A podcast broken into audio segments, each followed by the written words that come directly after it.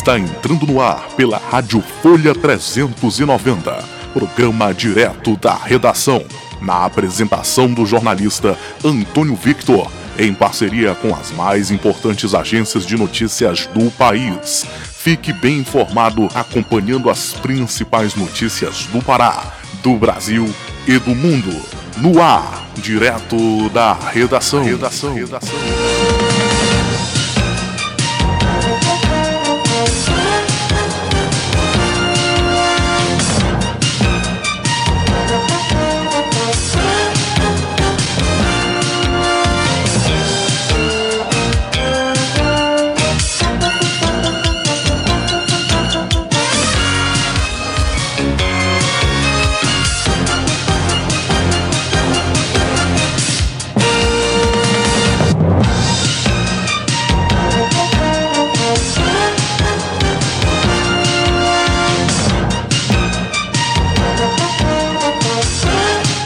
Quarta-feira, 10 de março, 10 de março de 2021, estamos começando direto da redação aqui pela Rádio Folha 390, uma emissora 100% digital a serviço da cidadania, jornalismo crítico e opinião para você que se liga com a gente nos mais diversos canais, o pessoal que está nos ouvindo em www.folha390.com.br.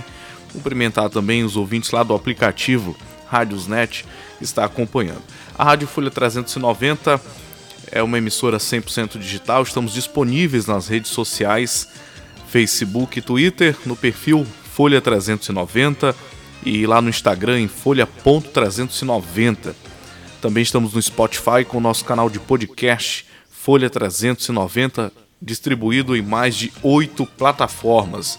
Fique sempre bem informado com o jornalismo verdade, com compromisso, se ligando aqui com a gente na Folha 390. Hoje, 10 de março, é dia do telefone, dia do sogro, aniversariantes famosos, o ator Chuck Norris, as atrizes Lolita Rodrigues, Sharon Stone, Carol Castro, a cantora Nenê Sherry, o cantor Vanderlei Cardoso. Acontecimentos marcantes na data de hoje. Adolf Hitler ordena a entrada do exército alemão em Praga, desrespeitando o Acordo de Munique em 1939. Também na data de hoje, lembramos a sonda espacial Mars, é, Mars Orbiter, chega a Marte no ano 2006. 2006. No campo da religião e da espiritualidade, hoje é dia dedicado aos 40 santos mártires de Sebaste e dia de São Macário. O direto da redação está ao vivo, transmitindo também pelo Facebook e a gente vai para as manchetes de capa do jornal Diário do Pará de Belém. Combate à Covid-19, toque de recolher a partir das 21 horas, shoppings em novo horário, academias fechadas. Veja o que diz o novo decreto no Pará. As novas medidas restritivas foram anunciadas na noite desta última terça-feira, dia 9, durante coletiva transmitida ao vivo pela internet. O governador do Pará, Helder Barbalho, anunciou que as novas medidas restritivas são destinadas a conter o avanço da Covid-19 em todo o território paraense. As medidas do decreto vigente permanecem, mas com alterações pontuais, afetando, entre outras questões, a circulação de pessoas, o funcionamento de shoppings, academias e o comércio. A atualização do novo decreto vale a partir desta quarta-feira, dia 10, e segue pelos próximos sete dias. Observe o que muda. O novo toque de recolher proíbe a circulação de pessoas no período de 21 horas às 5 horas do dia seguinte. Shopping centers deverão funcionar no horário de 11 horas às 19 horas academias e cinemas estão proibidos de funcionar. O comércio de rua passa a funcionar agora no horário de 10 horas às 17 horas. Essas são as principais medidas anunciadas aí pelo governo estadual na noite de terça-feira, ontem, né? E o Pará também está esperando aí a nova remessa de vacinas Na ocasião da coletiva, o governador aproveitou para anunciar que está prevista para esta quarta-feira, dia 10, a chegada de uma nova remessa de vacina contra a Covid-19. A confirmação numérica deverá ser divulgada pelo Ministério da Saúde nas próximas horas e o critério de distribuição dos imunizantes para dar continuidade à estratégia de vacinação também será divulgado tão logo o governo do estado receba esse quantitativo. Mudança no decreto antecipa um horário do jogo Remo com Itupiranga. Presidente do Paysandu mostra otimismo com campanhas. Paysandu quer acabar com jejum indigesto na Copa do Brasil. Conjunto da obra leva Gilmar e Lewandowski a considerar Moro parcial. De aliados a inimigos, policiais chamam Bolsonaro de traidor e ameaçam paralisar. Acidente doméstico. Polícia conclui que adolescente achado morto em freezer entrou para se refrescar. Que triste, né? Essas são as principais manchetes do jornal O Liberal de Bel... do, perdão, do jornal Diário do Pará de Belém.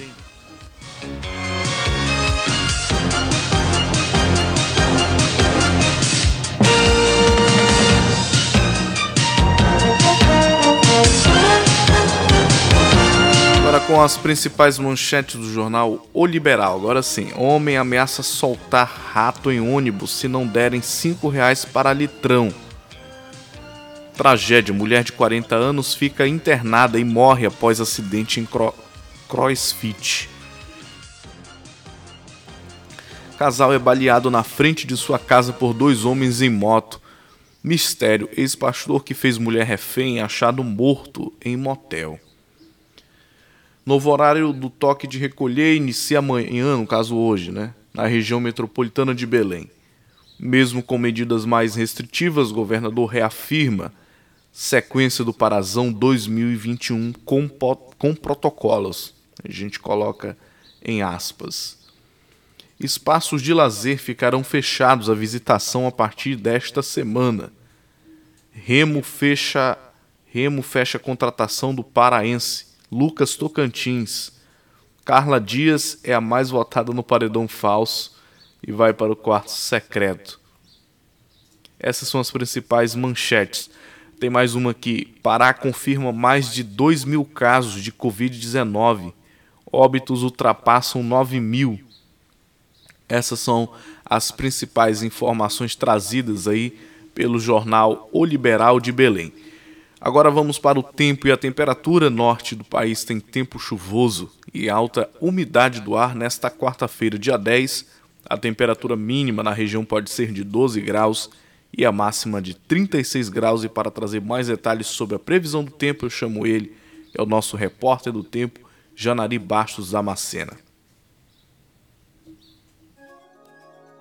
E agora, o tempo e a temperatura. Nesta quarta-feira, o tempo fica instável e com muita nebulosidade desde o Acre até o norte do Pará, além da possibilidade de chuvas intensas no decorrer do dia. Os acumulados prometem ser elevados nessas áreas. As chuvas entre Amapá e norte do Pará é fortalecida pela presença da zona de convergência intertropical com isso, a temperatura pode variar entre 18 e 30 graus, enquanto a umidade relativa do ar segue acima dos 80% em quase toda a região. As informações são do Somar Meteorologia. Janari Damascena, o tempo e a temperatura.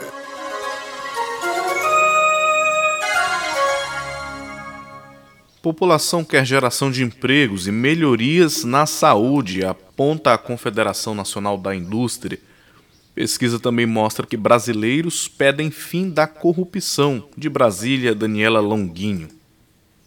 A criação de emprego e a melhoria nos serviços de saúde devem ser as prioridades do governo em 2021. É o que mostra a pesquisa Retratos da Sociedade Brasileira, feita pela Confederação Nacional da Indústria, a CNI. Para 41% dos entrevistados, a criação de postos de trabalho precisa ser impulsionada pelo poder público. Esse percentual sobe para 52% da população nas regiões norte Norte e Centro-Oeste. Entre as famílias com renda de até um salário mínimo, 44% consideram o emprego a prioridade para este ano. 39% dos ouvidos destacaram a necessidade de melhorias na prestação de serviços de saúde. Se considerada a margem de erro de dois pontos, saúde e emprego ficam tecnicamente empatadas com as áreas que devem ser priorizadas em 2021. Para o gerente de análise econômica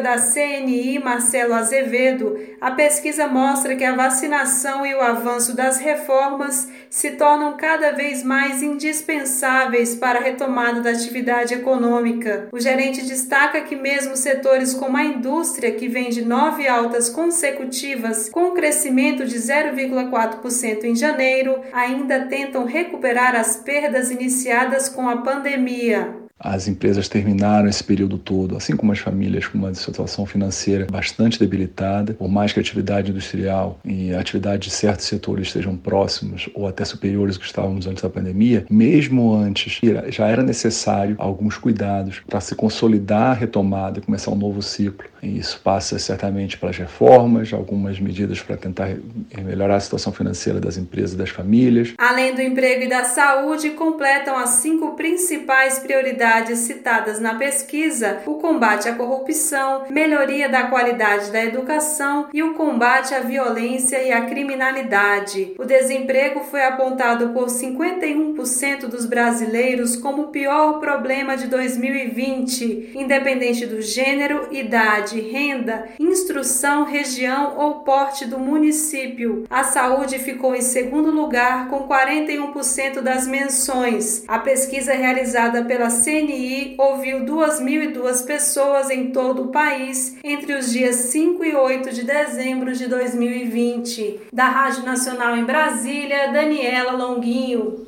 Obrigado, Daniela, pelas informações. Agora a gente vai é, trazer aqui uma notícia que não é nada animadora, né? considerando o contexto é, de crise econômica já sinalizada aí pela pandemia de Covid-19. 75 mil lojas fecharam ano passado devido à pandemia da Covid. O levantamento da Confederação Nacional do Comércio aponta que essa é a maior retração desde 2016, quando o setor ainda sofria efeitos da maior recessão no Brasil. Para mais detalhes sobre essa informação, chamo a repórter Laísa Lopes. No ano de 2020, o efeito da pandemia da Covid-19 gerou o fechamento de mais de 75 mil lojas em todo o país. É o que aponta um levantamento realizado pela Confederação Nacional do Comércio de Bens, Serviços e Turismo, CNC. Essa é a maior retração no setor de lojas com vínculos empregatícios desde 2016. Em março do ano passado, houve recuo de 14,4% no volume de vendas em relação a fevereiro, e no mês seguinte o registro foi de menos 17,7%. Os setores mais afetados foram de vestuário, calçado, calçados e acessórios, seguidos pelos mercados e lojas de utilidades domésticas e eletroeletrônicos. Os micro e pequenos empresários foram os mais prejudicados, totalizando 98,8%. Reportagem Laísa Lopes. Legítima defesa da honra é inconstitucional e inadmissível, diz Gilmar Mendes. Com mais detalhes da Rádio Brasil de Fato. O ministro Gilmar Mendes, do Supremo Tribunal Federal, classificou como inconstitucional a tese da legítima defesa da honra em crimes contra mulheres, um recurso recorrente utilizado para defender acusados de feminicídio. De acordo com ele, a tese é inadmissível, aspas, visto que pautada por ranços machistas e patriarcais, aspas, que fomentam um ciclo de violência de gênero na sociedade. Em voto proferido em ação ajuizada pelo PDT, Gilmar disse se tratar de um argumento absurdo e inadmissível. Ele afirmou que o termo é utilizado para justificar agressões e mortes de mulheres, cis e trans, em casos de violência doméstica e de gênero. Para entender o caso, o PDT recorreu ao Supremo, alegando que há tribunais que absolvem réus que utilizam o recurso da suposta legítima defesa da honra. Além disso, o partido aponta divergências de entendimento entre o STF e o Superior Tribunal de Justiça. Com a conclusão da votação, haverá jurisprudência formada que deve passar a orientar os tribunais em todas as instâncias. De São Paulo, da Rádio Brasil de Fato, com informações da Rede Brasil Atual, Luísa Mansano. Obrigado, Luísa, pelas informações. Eu vou chamar agora o repórter Felipe Esboril, que chega com um giro de notícias, mais informação em menos tempo, para você ficar, é claro, muito bem informado, muito bem informado aqui eh, no direto da redação pela Rádio Folha 390. Felipe, linha aberta para você.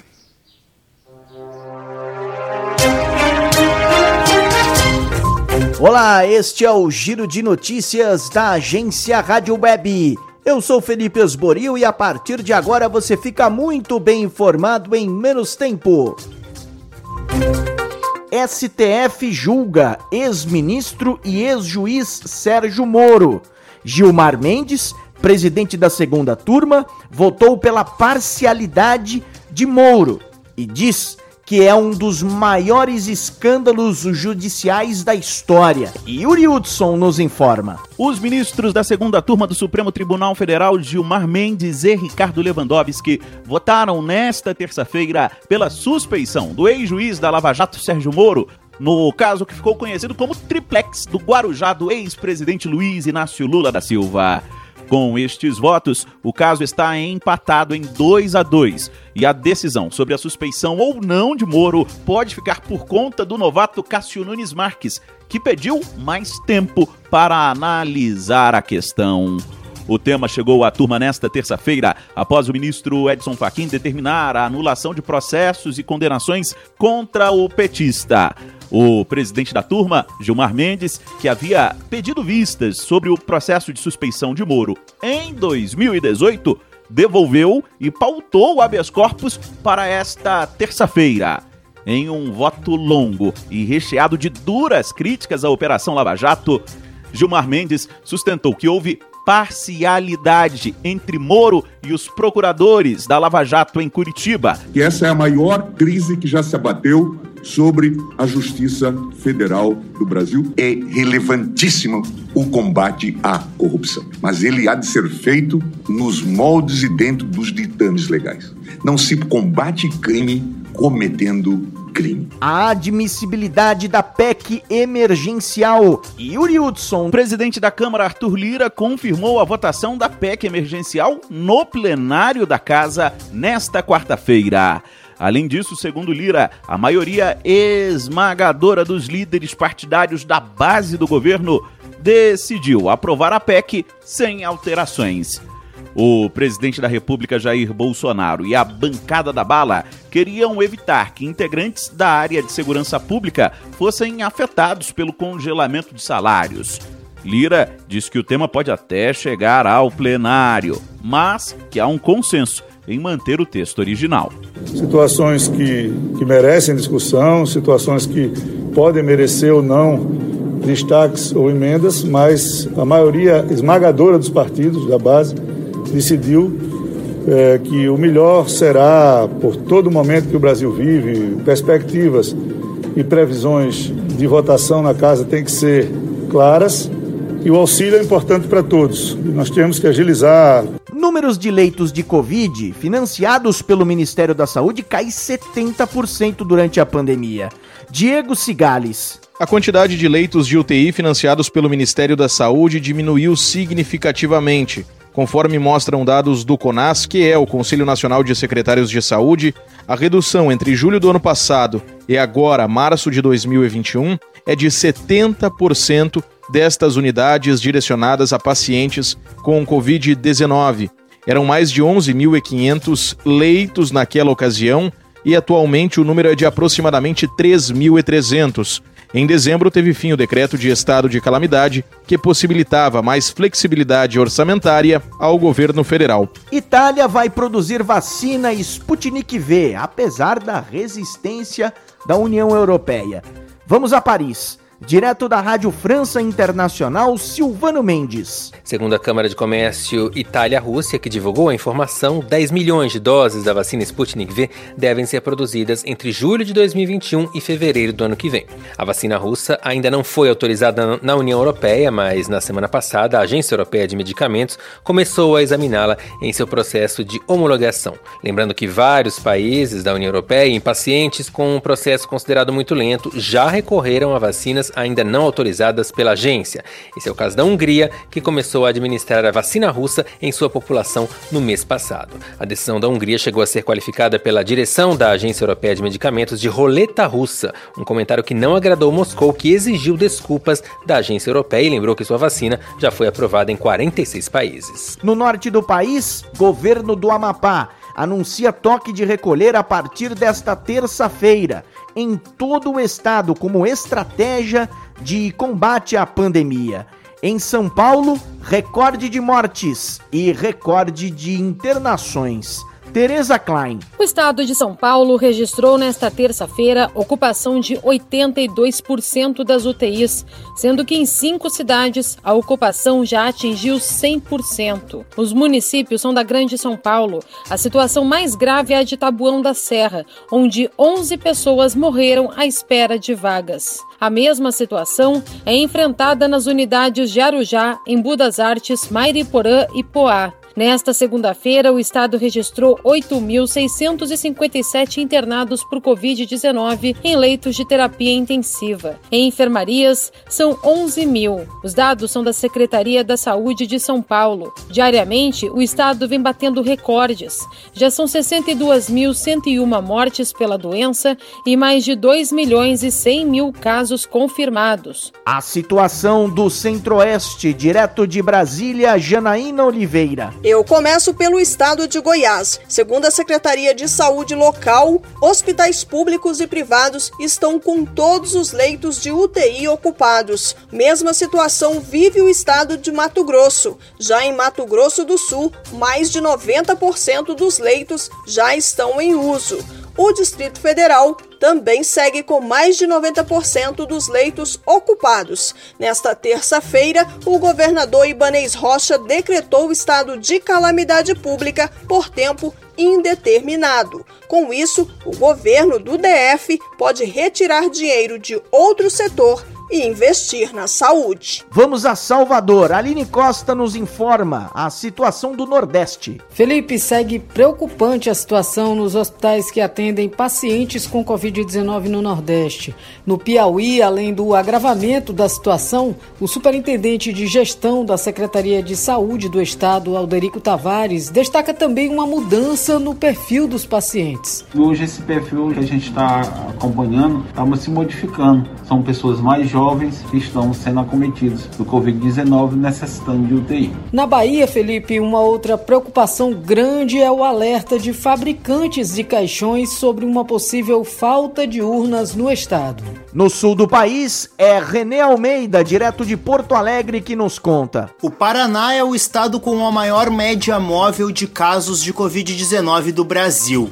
De acordo com a plataforma Farol Covid, na segunda-feira o estado registrou no intervalo de sete dias média de casos de 96,94 infecções por 100 mil habitantes, a maior do país. Em Porto Alegre, a fila de pacientes aguardando por um leito de terapia intensiva subiu para 231, conforme a prefeitura. No Rio Grande do Sul, a taxa de ocupação de UTIs está em 103%. Em Santa Catarina, a fila de espera por leitos de UTI cresceu 273% em 11 dias. Escândalo real depois da entrevista bombástica de Meghan Markle e do príncipe Harry. Rainha Elizabeth se manifesta sobre entrevista. Cassie Balog. A rainha quebrou o silêncio por meio de um comunicado divulgado pelo Palácio de Buckingham. Abre aspas. A família inteira fica triste ao saber como os últimos anos foram desafiadores para Harry e Meghan, mas questões levantadas, particularmente as que tratam de raça, são preocupantes. A entrevista com Oprah repercutiu fortemente nos jornais do Reino Unido. O The Guardian afirmou que a situação deve abalar os alicerces da família real e que terá um impacto devastador. O Times escreveu o título Palácio em Turbulência por acusações de racismo, e o Daily Mirror colocou a manchete A pior crise real em 85 anos. O assunto surgiu quando a atriz contou que, ainda grávida, foi informada pela realeza de que Art não se tornaria príncipe. Sem o título, ele não receberia segurança oficial. Ponto final nesta edição do Giro de Notícias. Amanhã eu volto com mais informação em menos tempo. Até lá! Informações, dinamismo, jornalismo verdade e a notícia em primeiro lugar. Muito obrigado, Felipe, pelas informações aqui no direto da redação. Bom, na última segunda-feira, o ministro Faquim do Supremo Tribunal Federal decidiu pela anulação é, da condenação de Lula. Entenda a decisão que anulou e o que deve acontecer a partir de agora, já que juristas dividem aí opiniões sobre o assunto. E para mais detalhes, eu chamo a nossa repórter Rafaela Gonçalves. O ministro do STF, Edson Fachin, anulou nesta segunda-feira todas as condenações impostas pela Justiça Federal do Paraná ao ex-presidente Luiz Inácio Lula da Silva, no âmbito da Operação Lava Jato. A decisão de Faquim não torna o ex-presidente inocente, mas considerou que o ex-juiz federal Sérgio Moro e a juíza federal Gabriela Hart, que o substituiu em seguida, não poderiam julgá-lo nestes casos. Juristas dividem opiniões a respeito da decisão. Alguns defendem a atuação. Outros acreditam que foi uma decisão estratégica, pela proximidade do julgamento da parcialidade do ex-juiz Sérgio Moro no âmbito da Operação Spoofing, que investiga os diálogos vazados por Telegram à época do julgamento de Lula. Reportagem Rafaela Gonçalves. Obrigado, Rafaela. E como você mesmo disse, é, há uma, aí um, uma dúvida sobre a, se a decisão do ministro Moro foi tomada de forma imparcial ou se ele foi parcial. E por isso, ontem, no STF, estava em julgamento é, essa decisão sobre a suspeição de, do juiz Sérgio Moro. E para mais detalhes sobre é, esse julgamento, a gente vai acionar agora a nossa reportagem da Rádio Brasil de Fato para trazer mais informações. A primeira parte do julgamento que analisa a suspeição de Sérgio Moro nos processos que envolvem Luiz Inácio Lula da Silva no âmbito da Operação Lava Jato terminou com dois votos favoráveis à condenação do ex-juiz no Supremo Tribunal Federal. A sessão no STF ocorreu nesta terça-feira e foi encerrada após o ministro Cássio Nunes Marques pedir vistas do processo, ele alegou não ter familiaridade com o tema, precisando de mais tempo para se inteirar. O pedido de suspeição de Moro foi feito pela defesa do ex-presidente Lula, que entende que o juiz não foi parcial nas decisões durante o correr do processo na 13ª Vara Federal de Curitiba, no Paraná. A defesa do ex-presidente apresentou o pedido em 2018, quando o processo começou a ser analisado pelo STF. À época, os ministros Edson Fachin e Carmen Lúcia votaram contrários à suspeição. Porém, desde então, movimentações importantes foram feitas no processo após a operação spoofing. As conversas entre o ex-juiz e os procuradores da Lava Jato se tornaram públicas e revelaram a relação íntima entre Moro e os acusadores de Lula. Carmen Lúcia e Edson Fachin pediram para apresentar novamente seus votos e agora podem mudar de ideia. Em tese, o placar está em 2 a 2 e a decisão ficaria por conta de Marques. No entanto, há uma expectativa de que os dois ministros troquem o voto e também condenem Sérgio Moro. O processo não tem data para ser retomado. De São Paulo, da Rádio Brasil de Fato, com reportagem de Igor Carvalho, Douglas Matos. Informações, dinamismo, jornalismo verdade e a notícia em primeiro lugar.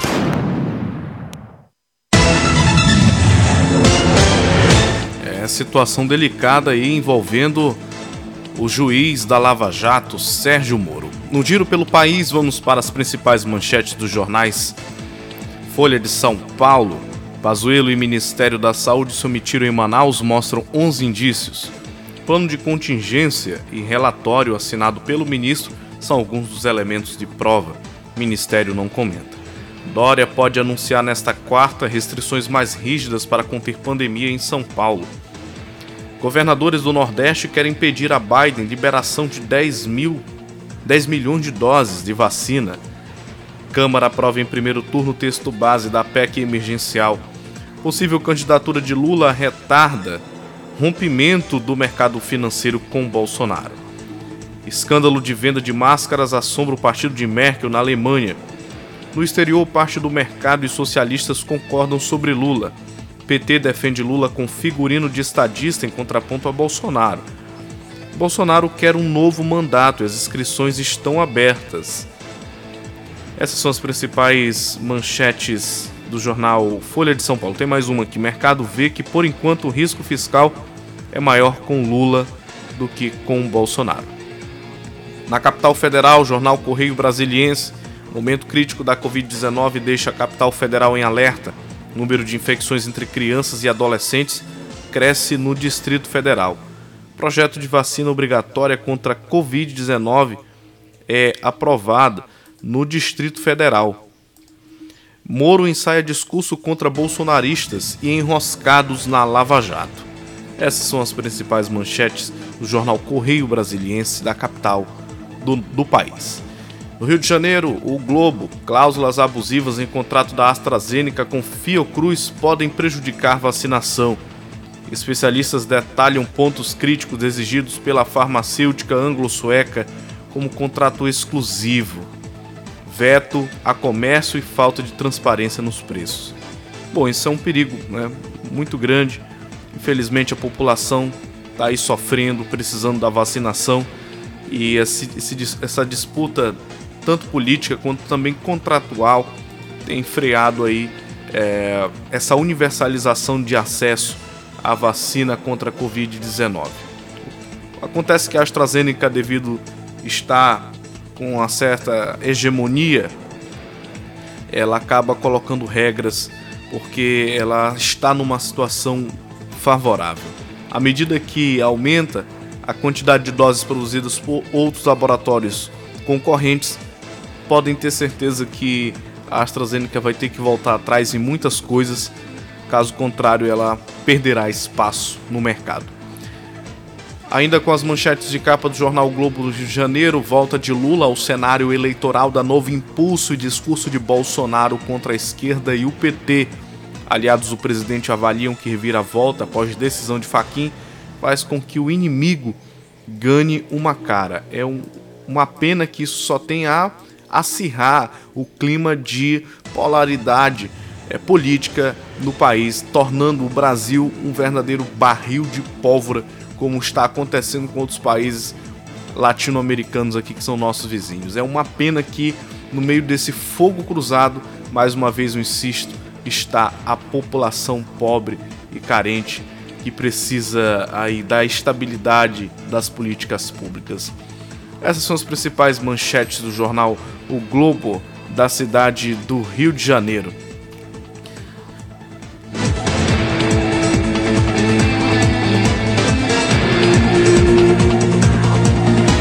Esse é o direto da redação aqui pela Rádio Folha 390, também no podcast da rádio no Spotify.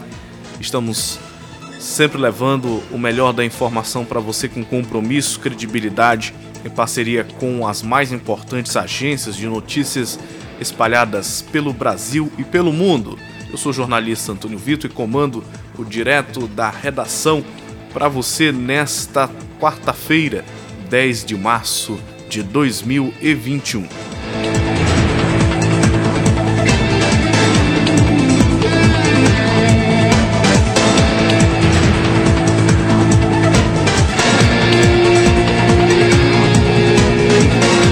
Agora a gente vai para São Luís do Maranhão, vacinação contra a Covid-19 para novos grupos prioritários é suspensa na ilha de São Luís, com detalhes a repórter Quécia Carvalho, da Rádio Timbira de São Luís do Maranhão. A vacinação contra a Covid-19 para os novos grupos prioritários em São Luís está suspensa por falta de doses. A Prefeitura da capital informou que a partir desta terça-feira, tanto o Centro Municipal de Vacinação, no Multicenter Sebrae, quanto o Drive-Thru, localizado na Universidade Federal do Maranhão, vão aplicar apenas a segunda dose das vacinas. De acordo com a gestão municipal, apenas com a chegada de novas doses é que será possível a retomada da vacinação para os novos grupos grupos prioritários, o que, segundo o Plano Nacional de Imunização, deve ocorrer para pessoas com 74 anos. É o que destaca o secretário municipal de saúde, Joel Nunes. A vacinação continua para aqueles que já fizeram a primeira dose, continuarão recebendo a sua segunda dose no dia programado que consta inclusive no cartão de vacinação. O que nós temporariamente não continuaremos são as primeiras doses, até chegar novas doses ao município de São Luís. E tão logo essas novas doses cheguem, nós continuaremos avançando os públicos-alvo e dessa forma continuaremos com a vacinação de primeiras doses também. Ainda segundo a prefeitura, até esta segunda, mais de 75.330 pessoas já tinham sido imunizadas, sendo 55.214 com a primeira dose e 20.120 com a segunda dose. É o caso do aposentado Antônio Lisboa. É um alívio, né? É mais uma segurança que a gente adquire para o organismo, né? Mas a filha, Keila Cristine, sabe que mesmo com o pai já imunizado, a família não pode relaxar nos cuidados de prevenção ao coronavírus. É mais, é mais tranquilo, porém a gente tem que continuar fazendo a nossa parte, né? E vacinado não pode descuidar agora, né? De jeito nenhum. De jeito nenhum. É uma proteção, é uma segurança para ele, mas também a gente tem que fazer a nossa parte. De acordo com o último boletim divulgado pela Secretaria Estadual de Saúde, o Maranhão já totaliza 223.822 casos confirmados de Covid-19 e mais de 5.309 mortes em decorrência do coronavírus. São mais de 10.930 casos ativos e 207.575 pessoas já recuperadas da doença. Reportagem Kessia Carvalho. Obrigado, Kessia, pelas informações. Câmara aprova texto base da polêmica PEC emergencial. Com mais informações de Brasília, o nosso repórter José Carlos Oliveira. Depois de mais de 12 horas, três sessões no mesmo dia, debates intensos, obstrução e muita polêmica, o plenário da Câmara aprovou na madrugada desta quarta-feira, em primeiro turno, o texto base da chamada PEC emergencial. Foram 341 votos favoráveis, 33 a mais do que o necessário para se aprovar uma PEC. O texto altera a Constituição para prever um teto de recursos para a nova rodada de auxílio emergencial durante a pandemia de Covid-19, o que é um tema consensual entre os deputados, apesar das divergências em relação ao valor a ser pago. Porém, o texto também trata de polêmicas, regras fiscais e medidas de controle de despesas com pessoal e redução de incentivos tributários, o que gerou muita controvérsia. Quanto ao auxílio emergencial, o relator deputado Daniel Freitas, do PSL de Santa Catarina, ressalta que a PEC garante 44 bilhões de reais para o governo federal arcar com a ajuda financeira à população mais pobre ao longo de 2021, fora do teto de gastos públicos. E nós precisamos sim, como o presidente Bolsonaro vem fazendo, já entregando 293 bilhões de reais até aqui, entregarmos o mais rápido possível 44 bilhões de reais que vão garantir o sustento dessas famílias. O texto não especifica o valor do auxílio, mas governistas projetam quatro parcelas de 250 reais. Já a vice-líder do PT, deputada Érica Cocai, do Distrito Federal, fez coro com a oposição pela manutenção do valor pago em 2020, 600 reais. Ninguém lutou mais do que nós pelo auxílio emergencial. Nós não queríamos que tivesse sido suspenso o auxílio emergencial. Já é o mês de janeiro, o mês de fevereiro, em que a população não tem o auxílio emergencial e o governo queria de 200 reais. E que nós conseguimos no parlamento chegar a 600 reais. A 600 reais. O relator Daniel Freitas disse que debateu o texto com a equipe econômica e os líderes partidários. É, muito obrigado aí pelas informações ao nosso repórter José Carlos Oliveira é, a gente vê essa situação caótica em que está vivendo o país e a população, e por outro lado a preocupação com o equilíbrio das contas fiscais, já que o Brasil está com um déficit do orçamento gigante, né? uma dívida muito alta e a preocupação maior é exatamente também cumprir o teto de gastos e por isso que está essa, é, essa confusão toda aí e que demorou inclusive até para que a Câmara é, aprovasse, porque a, até o final da tarde a expectativa que a gente recebia as informações aqui era de que não fosse votado é, essa PEC. É, mas aí, de repente, parece que conseguiram o quórum suficiente e a PEC foi aprovada, tanto que a gente só recebeu a informação que já era uma hora da manhã de hoje, né, uma hora e 35 da manhã de hoje. Então agora a preocupação é em relação ao valor, porque 200 reais, considerando aí o, o preço com que as coisas estão aqui, fica muito difícil para que a população consiga chamar de emergencial um auxílio de 200 reais. Mas como falei, por outro lado, há uma enorme preocupação com o equilíbrio das contas públicas, porque isso sim também tem que ser objeto de estudo, de debate, é, de atenção. Caso contrário, a gente vai transferir essa dívida, vai transferir esse impacto para as futuras gerações e vamos adiar apenas é, o problema. É, e isso daí não é bacana. Bom, é, da Câmara a gente vai para o Senado, onde Rodrigo Pacheco e Arthur Lira questionam o ministro da Saúde sobre o cronograma de vacinação. Com mais detalhes, o repórter Rodrigo Rezende, da Rádio Senado. Os presidentes do Senado, Rodrigo Pacheco, e da Câmara dos Deputados, Arthur Lira, encaminharam ofício ao ministro da Saúde, Eduardo Pazuello, com cinco questionamentos sobre o processo de produção e distribuição de vacinas contra o novo coronavírus. Os dois querem saber sobre a alteração no cronograma de vacinação e os seus motivos, as produções dos imunizantes pelo Instituto Butantan e a Fiocruz e a respeito da dificuldade para a compra do IFA, matéria-prima para a produção das vacinas. O senador Wellington Fagundes, do PL de Mato Grosso, relator da Comissão do Senado de Acompanhamento de Ações contra a Covid-19, afirma que a vacinação é o caminho para a retomada da normalidade.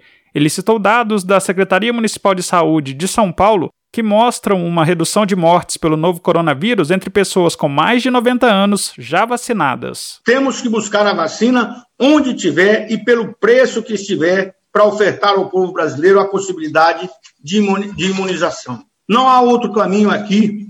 Lembro que aqui mesmo, em nosso país, nos alegra enormemente saber que em São Paulo, o número de óbitos de idosos acima de 90 anos tenha caído em 70% da população imunizada. Ou seja, aqueles que já foram imunizados, 70% caiu o número de mortalidade. Precisamos então de muito mais. No ofício encaminhado ao Ministério da Saúde, Rodrigo Pacheco e Arthur Lira solicitaram que as respostas sobre a vacinação sejam apresentadas em 24 horas, ou seja, até o dia 10 de março.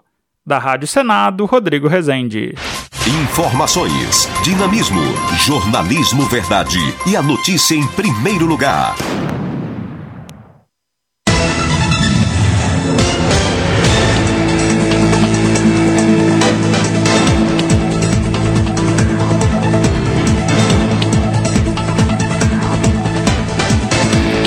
Ponto final no direto da redação desta quarta-feira, 10 de março de 2021. Agradecer a sua audiência aqui pela Rádio Folha 390 e no podcast da nossa emissora. A você que sintoniza com a gente de qualquer lugar do Brasil e do mundo, muito obrigado pela sua companhia. A gente volta amanhã com mais informações. Fiquem agora com a programação 24 horas da nossa emissora e desejo uma excelente quarta-feira. É, lembrando que você pode acompanhar também as notícias e toda a nossa programação em www.folha390.com.br e também nas redes sociais Facebook e Twitter com o perfil Folha 390 e no Instagram em folha.390. Tchau, tchau.